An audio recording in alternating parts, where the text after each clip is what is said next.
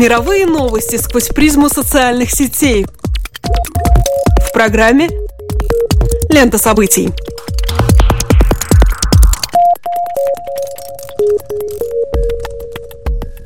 Добрый день! Вы слушаете еженедельный дайджест онлайн-новостей «Лента событий». Здесь мы освещаем реакцию крупных интернет-порталов и пользователей социальных сетей на события, произошедшие в течение последних семи дней. Вашингтон-Пост, Лос-Анджелес Таймс, Хаффингтон Таймс, Медуза, The Guardian, NME и другие. Субъективная подборка в течение следующих 15 минут. Тема сегодняшнего выпуска. В понедельник в Стамбуле прогремел взрыв, унесший жизнь 10 человек. Все они были иностранцами. В среду в столице Индонезии произошел теракт, похожий на серию парижских атак в ноябре минувшего года. Во вторник президент США Барак Обама в последний раз выступил перед Конгрессом с традиционным ежегодным обращением. На протяжении всей недели интернет-пользователи прощались с великим музыкантом современности Дэвидом Боуи, скончавшимся от рака. На этой неделе произошли сразу два заметных теракта, которые связывают с деятельностью террористической группировки «Исламское государство». В понедельник в туристическом районе Стамбула взорвался смертник. Погибли 10 человек, все иностранцы. Большинство немцы, однако среди погибших есть и граждане Перу и Норвегии. 15 человек получили ранения. Ответственность за теракт взял на себя ИГИЛ. Смертником оказался сириец, прибывший в Турцию под видом беженца. Спустя час после взрыва правительство ввело цензуру на оповещение происшествия в СМИ, что позволил принятый в 2011 году закон, допускающий введение временной цензуры на отображение событий, угрожающих национальной безопасности. Подобное ограничение вводится уже не впервые. Например, в октябре прошлого года, когда в Анкаре подорвались два близнеца-смертника и были убиты 100 человек, турецкое правительство мгновенно ввело запрет на публикацию фотографий с места происшествия. Объявленная причина – эти изображения могли создать массовую массовую панику. А спустя несколько дней цензуре подверглось и освещение расследования по поводу происшествия. В другой раз, двумя месяцами ранее, после теракта, произошедшего в приграничном городе Сурук, правительство Турции блокировало Твиттер. Турецкая газета «Хурьет» насчитала более полусотни подобных запретов в период с 2010 по 2014 годы на освещение чрезвычайных ситуаций и политических скандалов. Многие журналисты проигнорировали запрет на освещение терактов в Стамбуле. Большинство из них – представители иностранной прессы. Лучший способ обеспечить международное освещение взрыва – ввести запрет написал в своем твиттере Карим Шихан, ближневосточный обозреватель The Guardian. Между тем, фотографии и сообщения с места события распространялись в социальных сетях, а цензура стала предметом насмешек. Турецкий сатирический журнал «Пингвин» опубликовал карикатуру, на которой изображены две жертвы терактов, сидящие на облаке. Между ними завязывается разговор, цитирую, «Братишка, как ты погиб? Не знаю, а ты? Не могу сказать из-за наложенной на СМИ цензуры». Конец цитаты. Издание Huffington Post, анализируя ситуацию, замечает, цитирую, «Несмотря на неэффективность цензуры, запрет ограничивает поступление информации для значительной части турецкого населения. Речь идет прежде всего об аудитории общественных СМИ, подконтрольных правительству». Конец цитаты. Власть не может полностью блокировать распространение нежелательной информации, но, что не менее важно, с помощью частичных запретов ей удается контролировать нарратив освещения происшествия. Однако, как считает автор издания, запрет порождает ощущение напряжения от отсутствия информации и способствует распространению слухов.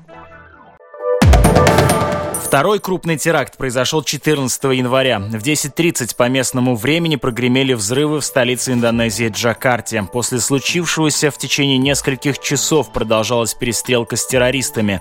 Помимо пятерых преступников погибли еще два человека, 17 получили серьезные ранения. Одним из очевидцев происшествия оказался представитель ООН Джереми Дуглас. Он как раз подъехал к офису ООН в тот момент, когда взорвалась первая бомба. Вскоре в своем твиттере он написал, «Творится хаос. Мы в убежище. Очевидно, взорвался смертник в 100 метрах от офиса и отеля, где я остановился. Сейчас слышна стрельба». Конец цитаты. Полиция Индонезии связала происшествие с угрозами ИГИЛ. Цитирую, «Уже звучали угрозы в адрес Индонезии со стороны исламского государства», заявил представитель полиции Антон Черлиян. «Мы были их целью». Конец цитаты. Индонезийские полицейские заявили о сходстве между случившимся в Джакарте и серией терактов в Париже в ноябре 2015 года. Нападение произошло в оживленном месте, в частности, в кафе Starbucks. Первоначально ни одна террористическая организация не брала на себя ответственность за происшедшее. Однако, как в пятницу сообщило издание The Guardian со ссылкой на связанное с ИГИЛ новостное агентство АМАК в своем профиле аппликации Telegram, цитирую, «Сегодня утром в столице Индонезии бойцы исламского государства совершили вооруженное нападение, целью которого были иностранные граждане и силы безопасности, ответственные за их защиту». Конец цитаты. Впоследствии в твиттер-аккаунтах, принадлежащих ИГИЛ, появилась утверждающая запись, цитирую, «Солдаты халифата в Индонезии совершили атаку». Конец цитаты. По некоторым данным, на территории Ирака и Сирии подконтрольное исламскому государству находится от 500 до 700 индонезийцев. Их возвращение на родину может повлечь за собой новые теракты. Цитирую. «Вероятно, это группа радикально настроенных протестующих молодых людей, которые поддались пропаганде ИГИЛ, делится своим мнением о мотивах сочувствия террористам со стороны индонезийцев политолог и преподаватель университета Джендрал Ахмед Яни Яханес Сулейман. По его мнению, теракт был совершен дилетантами, так как цель их была неясна. Они сперва двинулись в направлении торгового центра, затем остановились, пошли к полицейскому участку, после чего открыли огонь. Если бы они были подготовлены лучше, жертв было бы больше, считает политолог. Вместе с тем, как происшествие обрастало подробностями, в индонезийском сегменте интернета получили распространение хэштеги «Ками Тидак Такут», что может быть переведено как «Мы не боимся» и «Джакарта Барани» – «Джакарта – смелый город». Цель террористов – распространить террор и заставить нас бояться, но мы вместе с Богом и поэтому непобедимы, пишет в своем твиттере некая Камасен Мэтьюс. Мы будем осторожны, но мы не будем бояться, реагирует в твиттере другой индонезиец Матхис Уигерс. В социальных сетях получил распространение мем, составленный по типу словесной формулы, которую использовали англичане во времена Второй мировой войны. Тогда он звучал «Keep calm and carry on» – «Сохраняйте спокойствие и продолжайте в том же духе». Индонезийцы на прошлой неделе распространяли мем «Keep calm and bakar satay», что значит «Сохраняйте спокойствие и продолжайте жарить сатай». Это местный фастфуд, приготовленный из куриного мяса. Дело в том, что во время пятичасовой перестрелки на улице неподалеку некий старичок продолжал готовить сатай для всех желающих. Этот человек продолжает трудиться, несмотря на то, что находится в настоящем аду. Зачем бояться, если можно полакомиться сатай?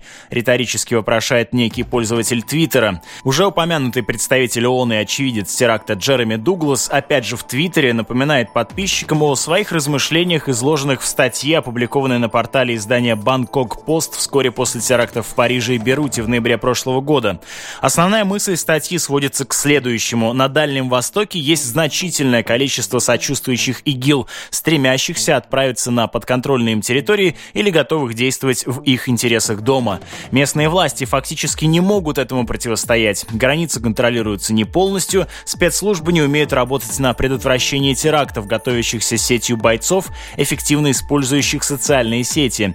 И не отработан способ, который позволил бы отрезать радикалов от финансирования. А главное, в регионе нет общей стратегии по противостоянию террористической угрозе. 12 января президент США выступил с ежегодным обращением в Конгрессе. Это выступление стало последним для Барака Обамы, поскольку осенью этого года пройдут выборы нового президента страны. Зафиксируем основные тезисы его речи. По мнению Обамы, в современном мире угроза исходит прежде всего не от империи, а от несостоявшихся государств. Он призвал Конгресс одобрить законопроект об использовании американских вооруженных сил за рубежом для борьбы с исламским государством. Если нынешний состав Конгресса настроен победить в этой войне с терроризмом и хочет послать сигнал нашим войскам и всему миру, вы должны, наконец, разрешить использование военной силы против исламского государства. Но американцы должны знать, что с одобрения Конгресса или без него исламское государство получит тот же урок, что и другие террористы до них. Президент США отметил, что и без ИГИЛ нестабильное положение будет сохраняться десятилетиями в разных частях мира. На Ближнем Востоке, в Афганистане и Пакистане, в некоторых частях Центральной Америки, Африки и Азии. Некоторые из этих мест могут стать прибежищем для новых террористических сетей, другие станут жертвами межэтнических конфликтов или голода, что приведет к новой волне беженцев. Мир обратится к нам для помощи в решении этих проблем, и наш ответ должен быть большим, чем просто жесткие разговоры или призывы к ковровым бомбардировкам мирного населения. Что эффективно может сработать на телевидении, не пройдет на мировой арене. Обама заявил, что США не могут позволить себе переделывать любую страну, которая попала в кризис. Это не лидерство, это гарантия того, что мы увязнем, будет проливаться кровь американцев, и мы будем тратить средства, что нас в итоге ослабит. В этом состоит урок Вьетнама, Ирака, и нам его пора было бы усвоить к настоящему моменту. Относительно внутренней политики он заявил о том, что США необходимо подчинить свою политическую систему, чтобы не отстать от перемен в современном мире, темп которых будет только ускоряться. Одной из главных заслуг нынешней администрации президент США считает создание более 14 миллионов рабочих мест, а также то, что около 18 миллионов человек получили медицинскую страховку. При этом рассуждение об экономическом упадке или закате США несостоятельны, отметил Обама. Речь его изобиловала Трамп трампизмами, считает автор издания The Washington Post. Более того, чувствовал, что он будто вступает в дискуссию с кандидатом от республиканцев Дональдом Трампом. Когда политик оскорбляет мусульман, это не делает нас безопаснее, это просто неправильно, подчеркнул Обама. Автор издания Los-Angeles Times критикует Обаму за то, что в своем обращении к Конгрессу президент не воспользовался возможностью во всеуслышание заявить об острой необходимости принятия решительной меры для ограничения распространения оружия. Цитирую, «Хоть одно или два развернутых высказывания длиной в 10 секунд могли бы мотивировать миллионы жителей на то, чтобы те собрались и стали продавливать решение вопроса через своих представителей по штатам». На выступление Обамы отреагировала, конечно, не только пресса. Трамп назвал скучным послание Барака Обамы к Конгрессу. Об этом он написал в своем твиттер-блоге. Цитирую. «Обращение реально скучное, медленное и вялое, очень тяжело смотреть», говорится в сообщении. Позже он повторил его. «Обращение было одним из самых скучных, бессвязных и не по существу из всех, что я слышал за долгое время. Новое руководство срочно». Конец цитаты. Традиционное ежегодное выступление Барака Обамы перед Конгрессом о положении в стране стало для нынешнего президента последним, так как во главе государства находится находится уже второй срок и не может баллотироваться на грядущих выборах осенью. Понедельник, 12 января, стало известно о том, что закатилось солнце мировой культуры второй половины 20 века. Не стало Дэвида Боуи. Сейчас его называют Пикассо современной музыки, вероятно, по той причине, что Боуи, как художник, умел воссоздавать себя заново. Мы остались и в эпохе, где царствует аммаш и пастиш, мэшап и коллаж. Мы занимаемся пересборкой уже случившегося, пережитого. Боуи же относится к поколению титанов, создававших эпоху эпоху, где созидание подразумевало новизну. Невозможно с точностью сказать, в какой период мы видели оригинал Боуи. Каждый раз это была новая индивидуальность, новый микрокосм. Если бы он не был музыкантом, то, вероятно, стал бы художником, рисующим песком на стекле. Как никто другой, он был способен с легкостью стереть только что созданный шедевр для того, чтобы создать новый, совершенно не похожий на предыдущий.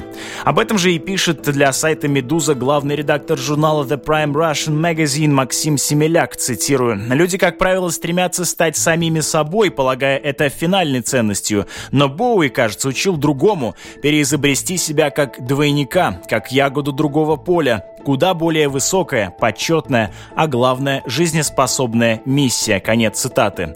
Творчество Боуи как синоним стремления эволюции к видовому разнообразию, к множеству форм жизни. За последнюю неделю про Дэвида Боуи было написано столько, что, занявшись одним только изданием и систематизацией опубликованных материалов, можно получить многотомную энциклопедию. Издание Newsweek сообщает о том, что на сайте Change.org под петицией, цель которой запечатлеть Дэвида Боуи на купюре ценностью в 20 фунтов стерлинга подписались более 20 тысяч человек. В честь Боуи предлагают переименовать планету Марс и, наконец, заставить Бога сказать, что Боуи жив. Журнал The Economist в номере от 16 января почтил память Дэвида Боуи, составив подзаголовки в обзоре новостей из названий песен музыканта. Заметка про снижение цен на нефть названа «Under Pressure» — «Под давлением». Сообщение про сделку на 32 миллиарда долларов между фармацевтическими компаниями называется «Golden Golden Years, Золотые годы, а текст про последнее обращение Барака Обамы The Man Who Fell to Earth, человек, который упал на землю. Множество инициатив более или менее безумных, вся эта перцепция свидетельствует, тем не менее, о значении этого человека для современного мира, раз он таким образом действует на коллективную память современного человечества. На портале слон.ру Юрий Сапрыкин, пытаясь сформулировать значение творчества музыканта, пишет, цитирую, «Боуи как будто сознательно убегал за рамки национальности, традиции, гендера, чтобы добраться до того несводимого ни к чему остатка, который всегда будет шире наших временных представлений о самих себе». Конец цитаты. За несколько дней до своей кончины, 8 января, Боуи выпустил последний альбом. Как стало известно позднее, он планировал еще одну запись, у него были готовы демо-версии пяти песен. Как считают поклонники, при внимательном прослушивании последней законченной работы альбома Black Star становится ясно, что мы имеем дело с музыкальным завещанием Боуи. В лирике присутствуют намеки на осознание скорой кончины. Перед самой смертью он выпускает клип на песню «Лазарус», сюжет которого крутится вокруг библейского мифа о воскрешении Лазаря. Как оказывается, свой уход он превратил в произведение искусства. Издание Pitchfork пишет, цитирую, «В день 69-го рождения, когда вышел новый альбом, поклонники отмечали возрождение Боуи». Конец цитаты. Настолько жизнеутверждающе звучит эта запись.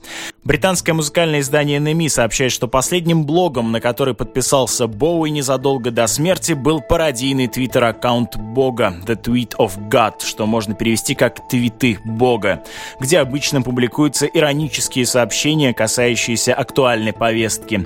Сделал ли это сам певец или некто из его окружения, неизвестно. Аккаунт The Tweet of God отреагировал на новость о смерти музыканта сообщением. Цитирую. «Дэвид Боуи был богом, которым я всегда хотел стать». Подписывайтесь на страницу программы «Лента событий» в Фейсбуке и следите за выпусками на домашней странице Латвийского радио 4 lr4.lv, а также не забывайте проверять подкасты Apple. Этот выпуск для вас подготовил и провел Роман Шмелев, а в следующий раз слушайте Алексея Гусева. До встречи в эфире.